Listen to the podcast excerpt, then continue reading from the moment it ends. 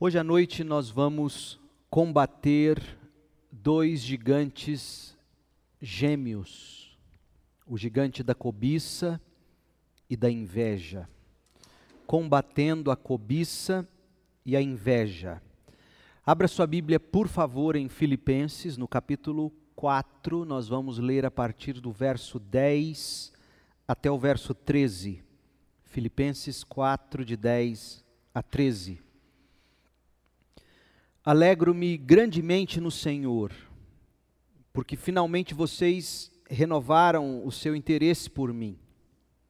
De fato, vocês já se interessavam, mas não tinham oportunidade para demonstrá-lo.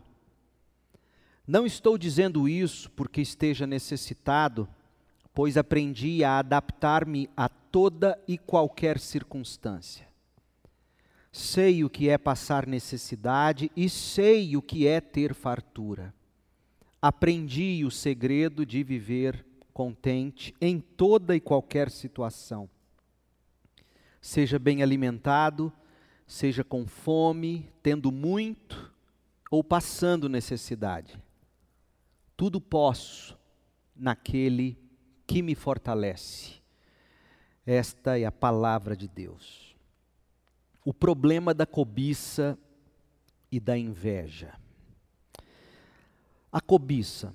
Cobiça é desejar algo a tal ponto que se perde o contentamento em Deus, ou que revela o descontentamento em Deus. Você cobiça e deseja a tal ponto que Deus não é mais satisfatório para você. Ou deixou de ser satisfatório para você. Primeira carta de Paulo a Timóteo, no capítulo 6, no verso 6, a gente lê o seguinte: De fato, a piedade com contentamento é grande fonte de lucro. A piedade com contentamento é grande fonte de lucro. Aquilo que nós cobiçamos toma ou tomou o lugar de Deus no nosso coração. Por isso, Paulo vai dizer que a cobiça ou a ganância é idolatria. Você invejar algo, cobiçar algo, Paulo dá um nome a isso: idolatria. Colossenses capítulo 3, versículo 5, diz assim: Assim, façam morrer tudo o que pertence à natureza terrena de vocês: imoralidade sexual, impureza, paixão, desejos maus e a ganância, que é idolatria. Ganância vem de uma palavra grega pleonexia você conhece a palavra anorexia. Anorexia é ausência de apetite. Pleonexia é ter muito apetite. Ah, então, este muito desejar, este muito apetite, Paulo dá nome a isto e ele diz que se trata de idolatria.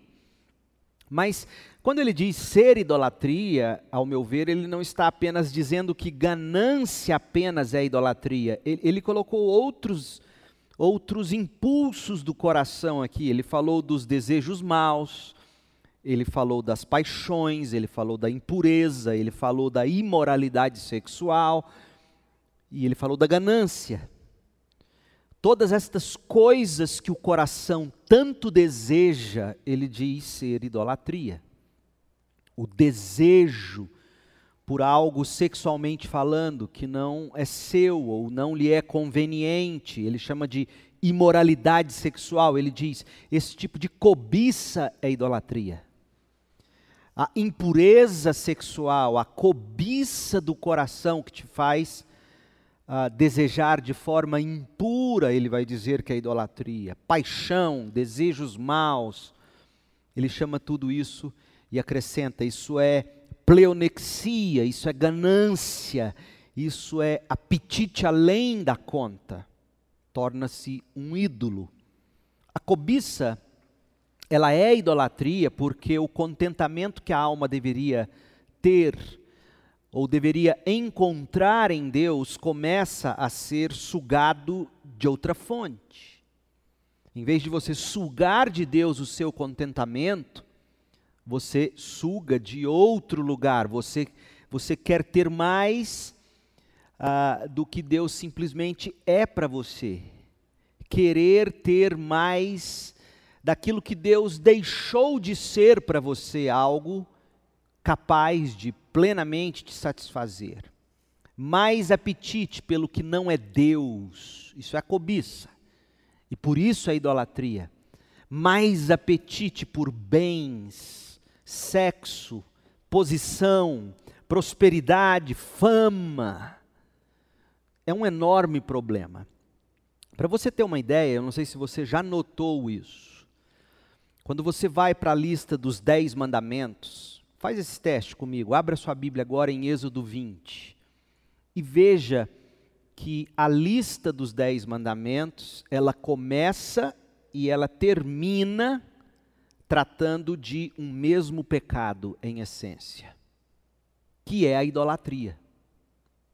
Quer ver uma coisa? Primeiro mandamento, Êxodo 20, verso 3: Não terás ídolos diante de você a Bíblia diz assim: Não terás outros deuses além de mim. Êxodo 20, verso 3. E lá no último mandamento, no verso 17, Êxodo 20, 17, Moisés, escrevendo o mandamento divino, diz: Não cobiçarás. Não cobiçarás.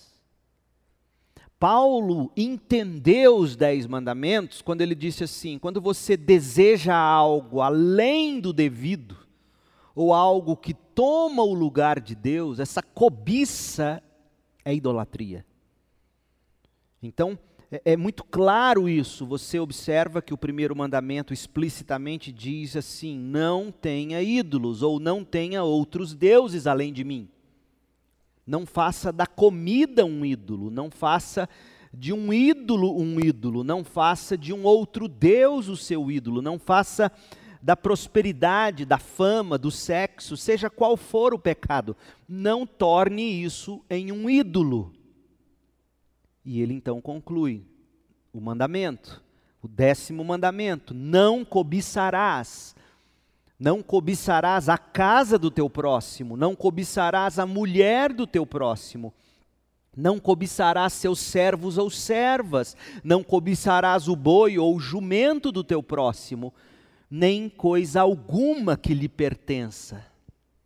Ou seja, não idolatre esta outra coisa. É muito interessante, porque cobiçar é desejar outra coisa que não é Deus como fonte suprema de prazer. Esse é o grande problema da cobiça. Você torna aquele seu objeto de desejo em algo que, segundo o seu coração crê, será a única coisa capaz de te satisfazer plenamente. O grande problema da cobiça é a idolatria. Paulo diz isso, Colossenses 3, 5. Os Dez Mandamentos deixam isso muito claro. Então, este é o primeiro gigante, a cobiça. O ídolo uh, que se torna todo aquele objeto de desejo do nosso coração. E a inveja? A inveja, por sua vez, é cobiçar o bem do outro, ou cobiçar algo do outro mas com um enorme agravante: o problema da inveja. Além da cobiça pelo que o outro tem, além da cobiça pelo que o outro é ou conquistou, existe no coração do invejoso mais do que cobiça. Existe um desgosto, existe um pesar, existe um ressentimento porque o outro desfruta de algo que ele cobice não tem. Então é um ressentimento pelo desfrute do outro, é um ressentimento pela felicidade do outro. Felicidade que o outro tem na posição que ele adquiriu ou no bem que ele conquistou. Então o invejoso ele é um cobiçoso ressentido. Por que, que eu não tenho? Por que, que ele tem e eu não tenho? Então, enquanto a cobiça é desejar algo a tal ponto que se perde o contentamento em Deus, a cobiça é um idolatrar de alguém ou de alguma coisa, a inveja acrescenta no coração um toque de desamor, um toque de ressentimento pelo próximo. Enquanto a cobiça diz: Ah, eu quero, eu quero aquilo mais do que tudo na vida, a inveja acrescenta: Que inveja, que raiva. Eu também quero sentir o prazer que o outro sente no que ele tem ou em quem ele é. Porque ele ou ela e não eu. Percebe? Por isso, nós estamos tratando cobiça e inveja como gigantes gêmeos que atacam juntos, porque muitas vezes o cobiçoso é invejoso. E o invejoso não tem como ser invejoso sem que ele seja um cobiçador. Então, dessa forma, enquanto a cobiça quebra o primeiro mandamento, ou o primeiro grande mandamento, que é o que? Amar a Deus acima de todas as coisas, enquanto a cobiça te faz dividir o coração com outros ídolos, que são aqueles objetos da sua cobiça, a inveja te faz quebrar o segundo grande mandamento, que é, em vez de amar o próximo como você ama a si mesmo, você tem raiva porque o próximo tem o que você não tem. Jesus diz assim em Marcos 12, 29 a 32: O mandamento mais importante é esse: ouve, ó Israel, o Senhor, o nosso Deus, o Senhor é o único Senhor. Ame o Senhor, o seu Deus, de todo o seu coração, de toda a sua alma, de todo o seu entendimento e de todas as suas forças. Ame a Deus com tudo que você é. O cobiçoso não consegue porque ele quer algo mais do que Deus. E aí ele quebra esse primeiro grande mandamento. E aí vem o segundo grande mandamento, que segundo Jesus é este: ame o seu próximo como a si mesmo. Não existe mandamento maior do que estes dois. E aí o invejoso quebra o segundo grande mandamento.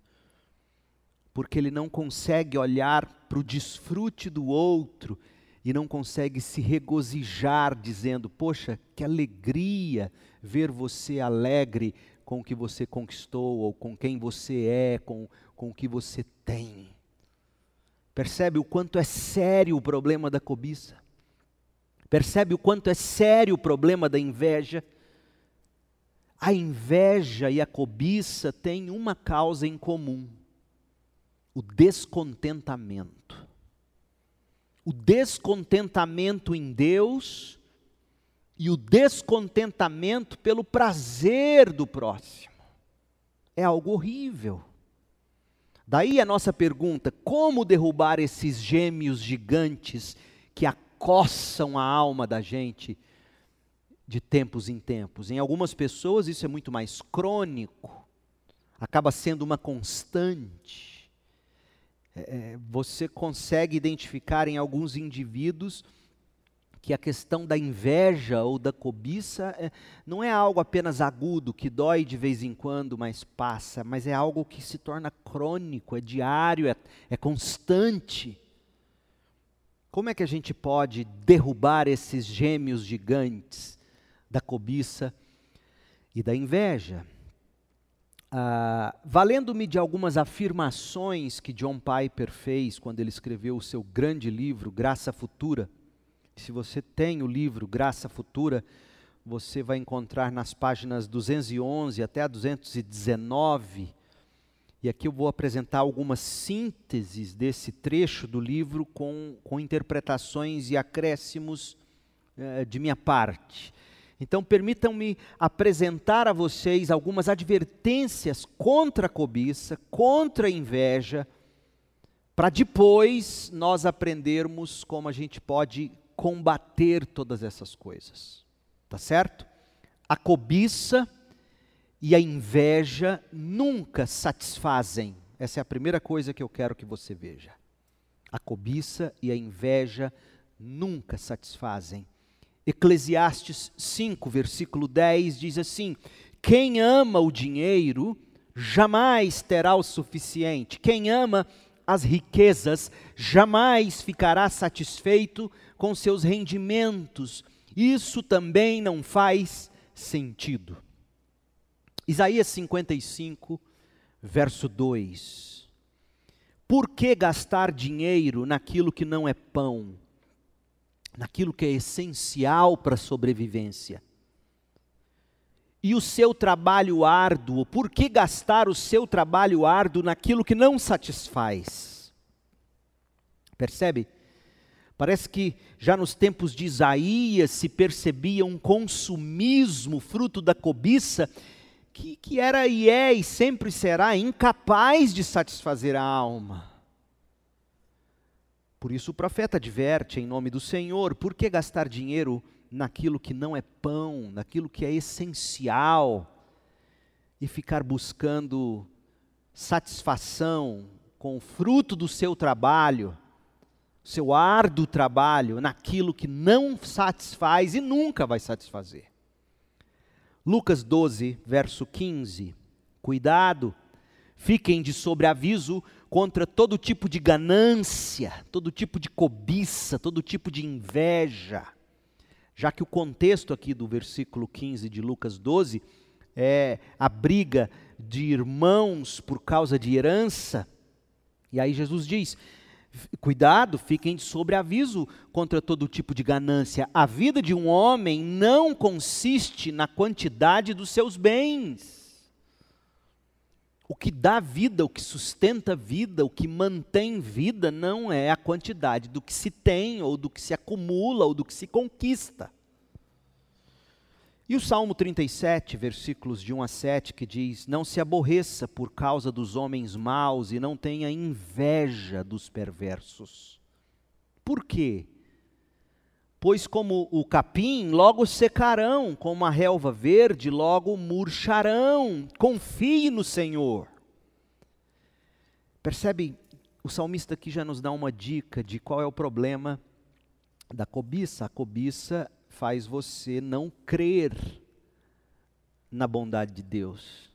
E faz você começar a crer na promessa das coisas que você cobiça. Então você está lidando aqui com um problema, como sempre temos dito nessa série, um problema de incredulidade. A raiz da cobiça é a incredulidade. Se não fosse, o salmista não faria o link que fez. Ou seja, não inveje os perversos, porque isso é passageiro. É como o capim que seca, é como a relva verde do campo que logo murcha. Então não tenha inveja, confie no Senhor. Ou seja, não confie na promessa daquilo que você cobiça, não confie na promessa do pecado, confie em quem Deus promete ser para você. Então a primeira advertência é esta: a cobiça e a inveja nunca satisfazem, porque são fruto da incredulidade. Segunda advertência: a cobiça e a inveja sufocam a vida espiritual. Olha o que diz Marcos 4, quando fala da parábola do semeador. Marcos 4, verso 7 Outra parte da semente caiu entre espinhos que cresceram e sufocaram as plantas, de forma que, que não deu fruto. Agora, o que isso significa? Verso 18. Outras pessoas ainda, como a semente lançada entre espinhos, ouvem a palavra, mas ansiedade, quando chegam as preocupações desta vida, veja, cobiça, o engano das riquezas. Veja, as riquezas fazem promessas enganosas. Veja, a raiz da cobiça é a incredulidade. É você acreditar nas promessas enganosas da riqueza. Então, uh, ouvem a palavra de Deus, mas quando chegam as preocupações desta vida, o engano das riquezas, e os anseios por outras coisas sufocam a palavra de Deus. A cobiça e a inveja sufocam a palavra de Deus, sufocam a vida espiritual. E um exemplo claro é o do salmista, no Salmo 73, muito conhecido quando ele vai falar da bondade de Deus, certamente Deus é bom para Israel, e aí ele diz no verso 2: Quanto a mim, os meus pés quase tropeçaram, por pouco eu não escorreguei, pois eu tive inveja dos arrogantes. E o Salmo 73 inteiro é um testemunho de como a cobiça e a inveja sufocam a vida espiritual. Se você fizer leitura cuidadosa, e eu aconselho a fazer isso, você verá a raiz dessa cobiça, dessa inveja, incredulidade ou em Deus e crença no que o outro tem como sendo capaz de fazer você ser alguém melhor ou mais satisfeito. E isso então te faz desviar do Senhor. Esse é um grande problema. A cobiça, a inveja, olhar e querer o do outro sem se contentar em Deus. Terceira advertência: a cobiça e a inveja geram muitos outros pecados. 1 Timóteo 6,10: o amor ao dinheiro é a raiz de todos os males. A cobiça faz a pessoa roubar, matar, destruir. A inveja faz a pessoa fofocar, maldizer e até matar. Então é muito claro, é muito palpável essa verdade bíblica de que o amor ao dinheiro, a cobiça, é a raiz de todos os males. E, e, aí Timóteo é interessante, na carta dele, no capítulo 4, vai nos mostrar o que a cobiça, o que a inveja foram capazes de produzir dentro de uma igreja, porque ele está escrevendo a uma igreja. Capítulo 4 de Tiago, verso 2 vocês cobiçam coisas e vocês não as têm. Vocês matam porque vocês cobiçam e não têm e querem. Matam. Vocês matam, vocês invejam, mas não conseguem obter o que desejam. E aí vocês vivem a lutar e a fazer guerras, não têm porque não pedem. Quando pedem, não recebem pois pedem por motivos errados para gastarem seus prazeres. Vocês são adúlteros, não sabem que a amizade com o mundo é inimizade com Deus. Quem quer ser amigo do mundo faz-se inimigo de Deus. A cobiça e a inveja geram muitos outros pecados. Quarta advertência: o fruto da cobiça, o fruto da inveja, não servirá a você na hora da morte. Aquilo que porventura você venha a conquistar como fruto de cobiça ou de inveja, não vai servir você na hora que você mais precisar. Olha o que diz 1 Timóteo 6, de 6 a 8. De fato, a piedade com contentamento, a vida cristã, a vida com Deus, com contentamento, é que é grande fonte de lucro. Pois nada trouxemos para este mundo e deste mundo nada podemos levar. Por isso, todo o que comer e com que por isso tendo o que comer e com o que vestir, estejamos com isso satisfeitos. Queira o pão, queira a roupa do dia porque o fruto da cobiça, o fruto da inveja não servirá de ajuda na hora da morte. E a última advertência: no final, a cobiça e a inveja destroem a alma. Esse é o problema. Olha o que diz ainda, 1 Timóteo 6, mesmo capítulo que estamos, agora a partir do verso 9. Os que querem ficar ricos, os que cobiçam, caem em tentação, em armadilhas e em muitos desejos descontrolados e nocivos que levam os homens a mergulharem na ruína e na destruição, pois o amor ao dinheiro é a raiz de todos os males. Algumas pessoas, por cobiçarem o dinheiro, desviaram-se da fé e se atormentaram com muitos sofrimentos.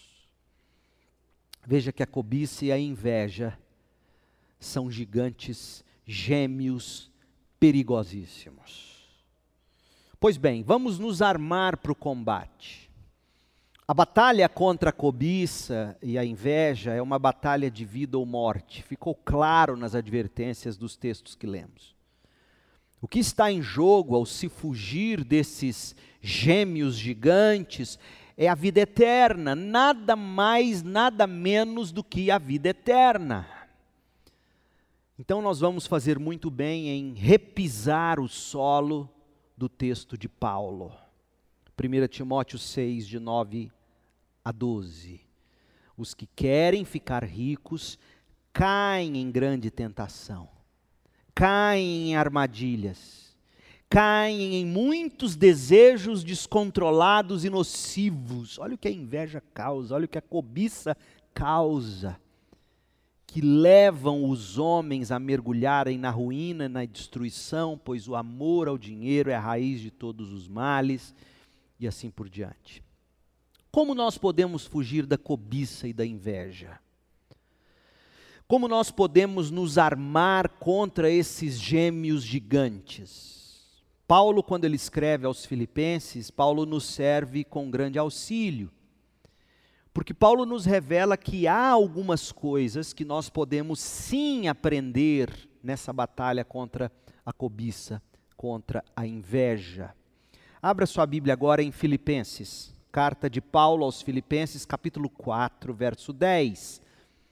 O texto que nós lemos no início. Deixe o texto aí aberto e vamos ver quais coisas são essas que a gente precisa aprender no combate contra a cobiça e a inveja. Filipenses 4, de 10 a 13. A primeira coisa que Paulo ensina.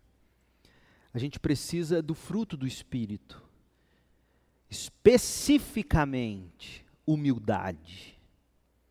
Humildade, capítulo 4, verso 10. Alegro-me, Filipenses, alegro-me grandemente no Senhor, porque finalmente vocês renovaram o seu interesse por mim. Eles renovaram o desejo de ajudar Paulo, coisa que eles já haviam feito e agora resolveram fazer de novo.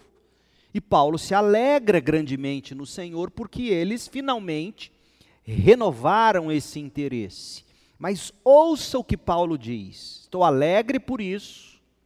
De fato, vocês já se interessavam, mas vocês não tinham oportunidade para demonstrá-lo. Ou seja, Paulo diz aqui no verso 11 que ele reconhece que ele estava necessitado. E quando teve a chance, ele agradeceu a ajuda recebida dos filipenses.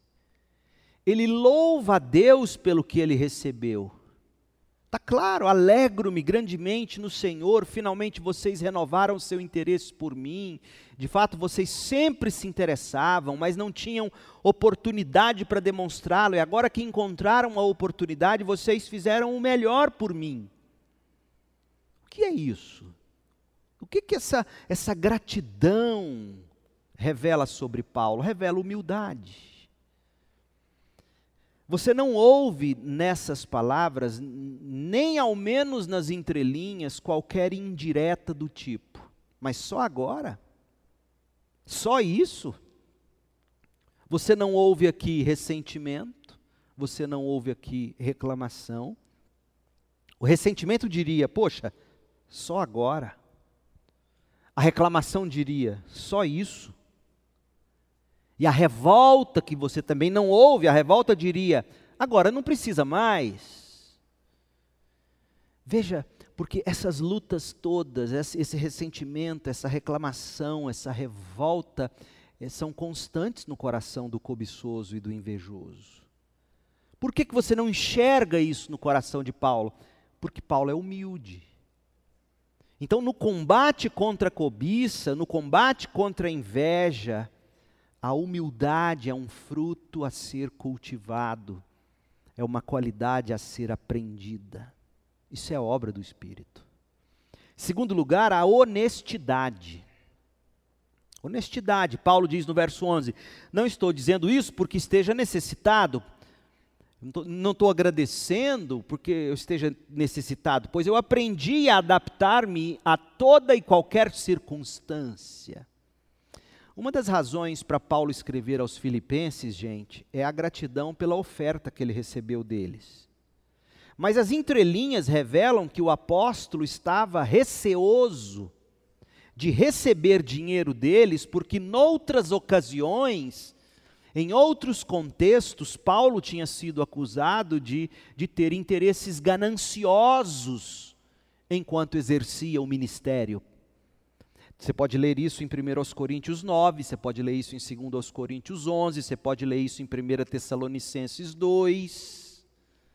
Então, Paulo não quer, mais uma vez, ser mal compreendido ou mal falado. E, e como é que ele evita essa suspeita? Paulo age com honestidade. E aí ele diz: Eu sou grato pelas ofertas de vocês, mas eu aprendi a me adaptar em toda e qualquer circunstância. Eu aprendi a viver com muito, aprendi a viver com pouco.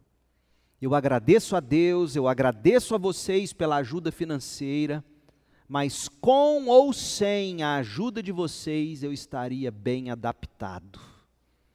Isso não é orgulho. Poderia soar orgulho, mas não é isso, é honestidade. Gente, quanta diferença daquelas pessoas que, quando são sondadas ou ajudadas, estão sempre demonstrando ou dizendo que precisam de mais, de muito, de mais. Apesar de adaptados, apesar de de, de, de, de, estarem recebendo ou de sendo sondados, eles nunca são honestos, porque estão sempre necessitados. Então, no combate contra a cobiça, no combate contra a inveja, a gente tem que aprender a humildade, a gente tem que cultivar a honestidade e a gente tem que aprender, em terceiro lugar, o contentamento contentamento. Verso 12, Filipenses 4:12. Sei o que é passar necessidade, sei o que é ter fartura, aprendi o segredo de viver contente em toda e qualquer situação, seja bem alimentado, seja com fome, tendo muito ou passando necessidade. Meu povo, o segredo de viver contente é aprender a estar contente com Deus em toda e qualquer circunstância. É confiar na presença provedora de Deus, é contentar-se com a presença prazerosa de Deus, tudo pela fé. Olha o que diz o autor aos Hebreus, no capítulo 13, a partir do verso 5. É, é tremendo esse texto, ele diz assim: conservem-se livres da cobiça, conservem-se livres do amor ao dinheiro. E aí ele vai dando uma dica: como? Contentem-se com o que vocês têm. O contentamento com o que se tem é o antídoto contra a cobiça ou o amor ao dinheiro. Então, ah, Conservem-se livres do amor ao dinheiro e contentem-se com o que vocês têm, porque Deus mesmo disse: nunca o deixarei, nunca o abandonarei. Percebe? Ele não está dizendo aqui, olha, contente-se com o que você tem, porque eu vou continuar te dando. Não. Contente-se com o que você tem, porque aquilo que de fato você precisa sou eu, e eu sempre estarei com você. Estarei com você para ser o seu prazer, estarei com você para ser o seu provedor. É disso que se trata. Então, nós podemos dizer, diz o texto aqui em Hebreus 13, 6, podemos, pois, dizer com confiança: O Senhor é o meu ajudador, não temerei o que me podem fazer os homens. O contentamento é uma grande arma contra a cobiça e a inveja. Agora, nesse processo de aquisição ou de manutenção do contentamento, é necessário oração, porque eh, eh, o contentamento, assim como a honestidade, assim como a humildade, eh, tudo isso é fruto de um milagre do Espírito de Deus em nós. Por natureza, nós não somos honestos. Por natureza, nós não somos humildes. Por natureza, nós não desfrutamos de contentamento. Sejamos honestos. Olhe para a sua própria vida. Por natureza, nós queremos sempre ostentar. Por natureza, nós queremos sempre mais. Fingimos que está tudo bem, mas que queremos mais. Por natureza, nós não somos contentes. Por isso que o salmista Davi, no Salmo 119, faz uma oração tremenda. Abra sua Bíblia no Salmo 119, verso 36, ele diz assim: Inclina o meu coração para os teus estatutos. Inclina o meu coração para a tua palavra e não para ganância. Você está vendo? Ou seu coração vai para a palavra de Deus, conhecer quem Deus é, e lá você se encantar com Deus e se satisfazer em Deus, ou seu coração vai para a ganância, vai atrás daqueles outros objetos de desejos, ídolos do seu coração.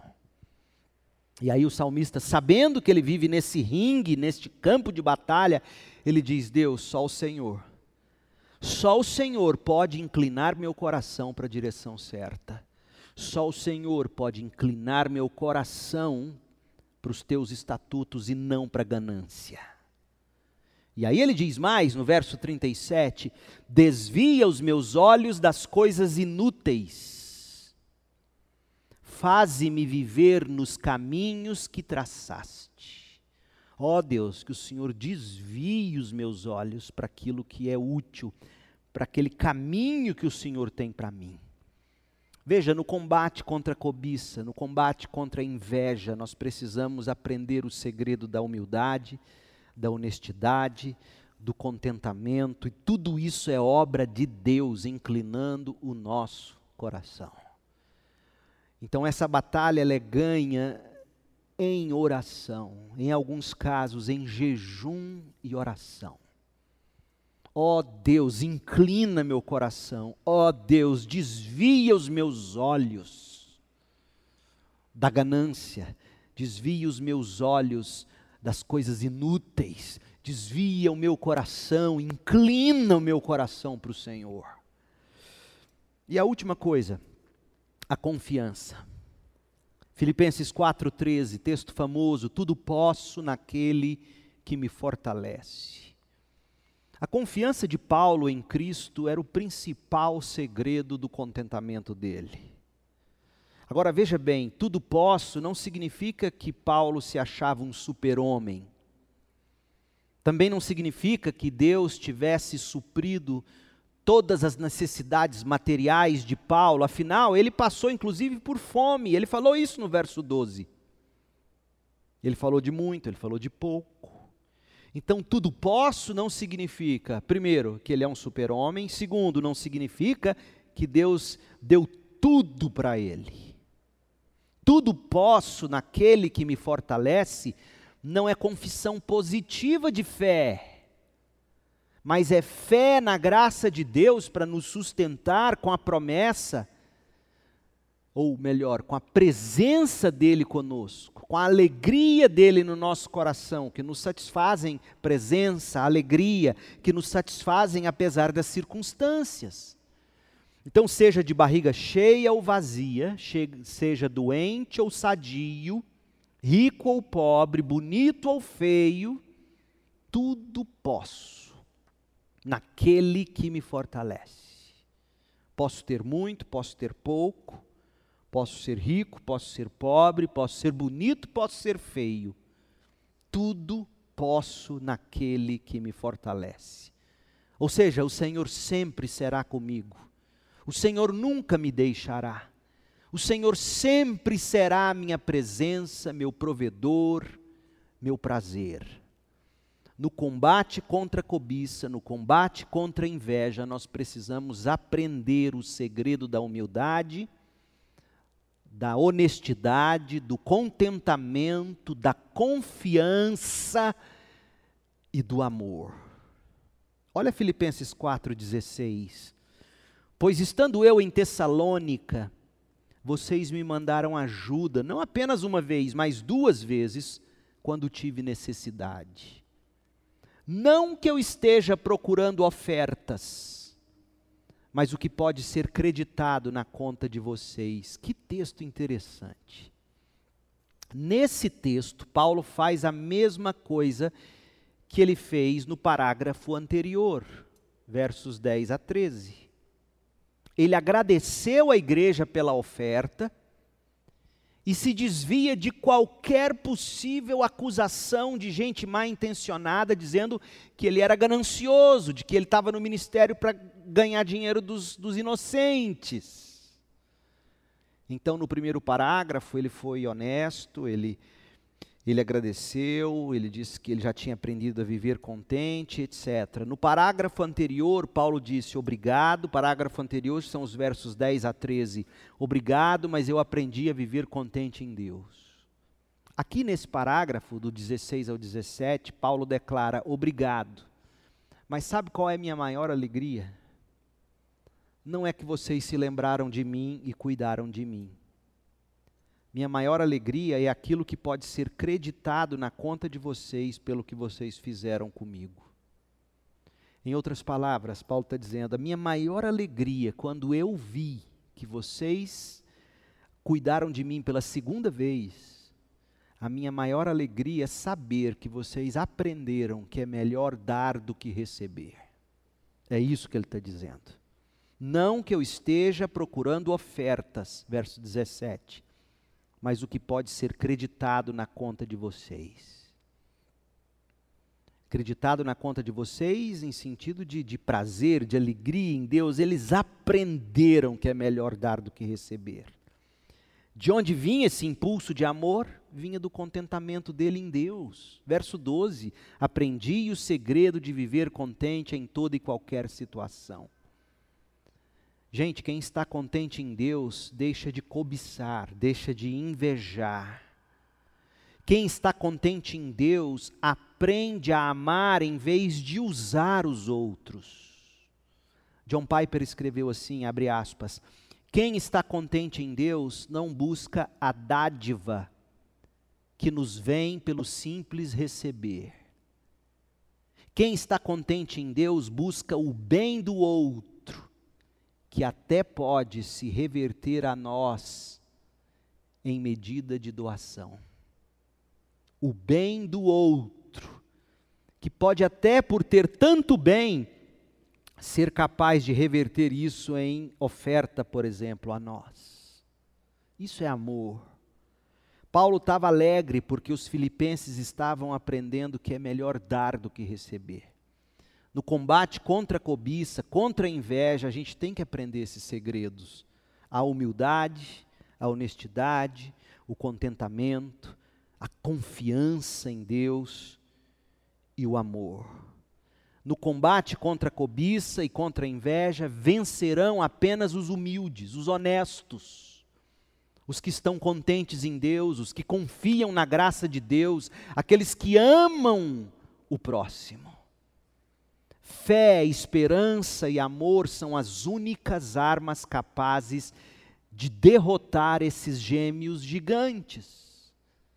Somente pela fé, somente pela esperança, somente pelo amor é que nós nos tornaremos verdadeiramente livres, perseverando para a vida eterna.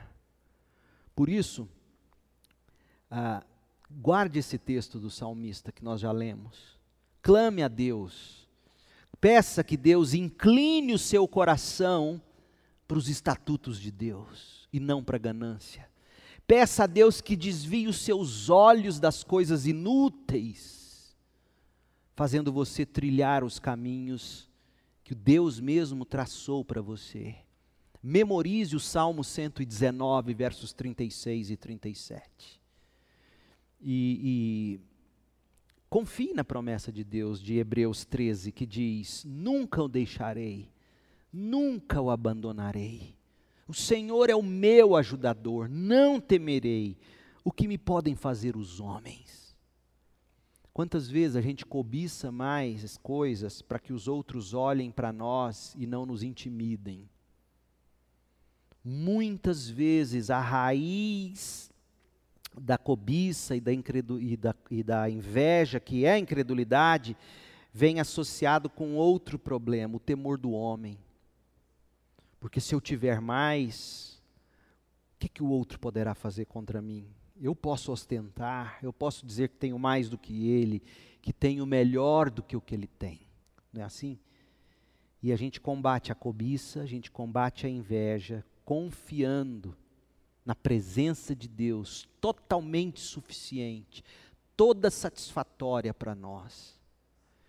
E a minha oração é que você aprenda a travar essa batalha, reconhecendo que a raiz desses gêmeos gigantes é a incredulidade. E que você só tem como arma segura clamar a Deus que incline o seu coração e torne você numa pessoa humilde, honesta, contente, confiante, cheia de amor pelo próximo. Que Deus te abençoe com graça, misericórdia e paz. Deus permitindo, nós estaremos aqui domingo pela manhã, às dez e meia, e domingo às dezenove horas. Às dez e meia, nós vamos combater o gigante da tentação e à noite, Deus permitindo, o gigante da culpa.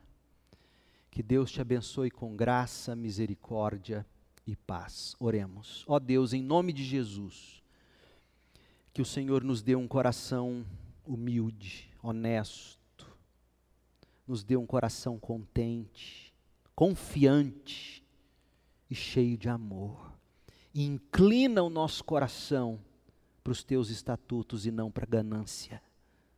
Desvia os nossos olhos das coisas inúteis e faça-nos viver nos caminhos que traçaste para nós. Em nome de Jesus. Amém.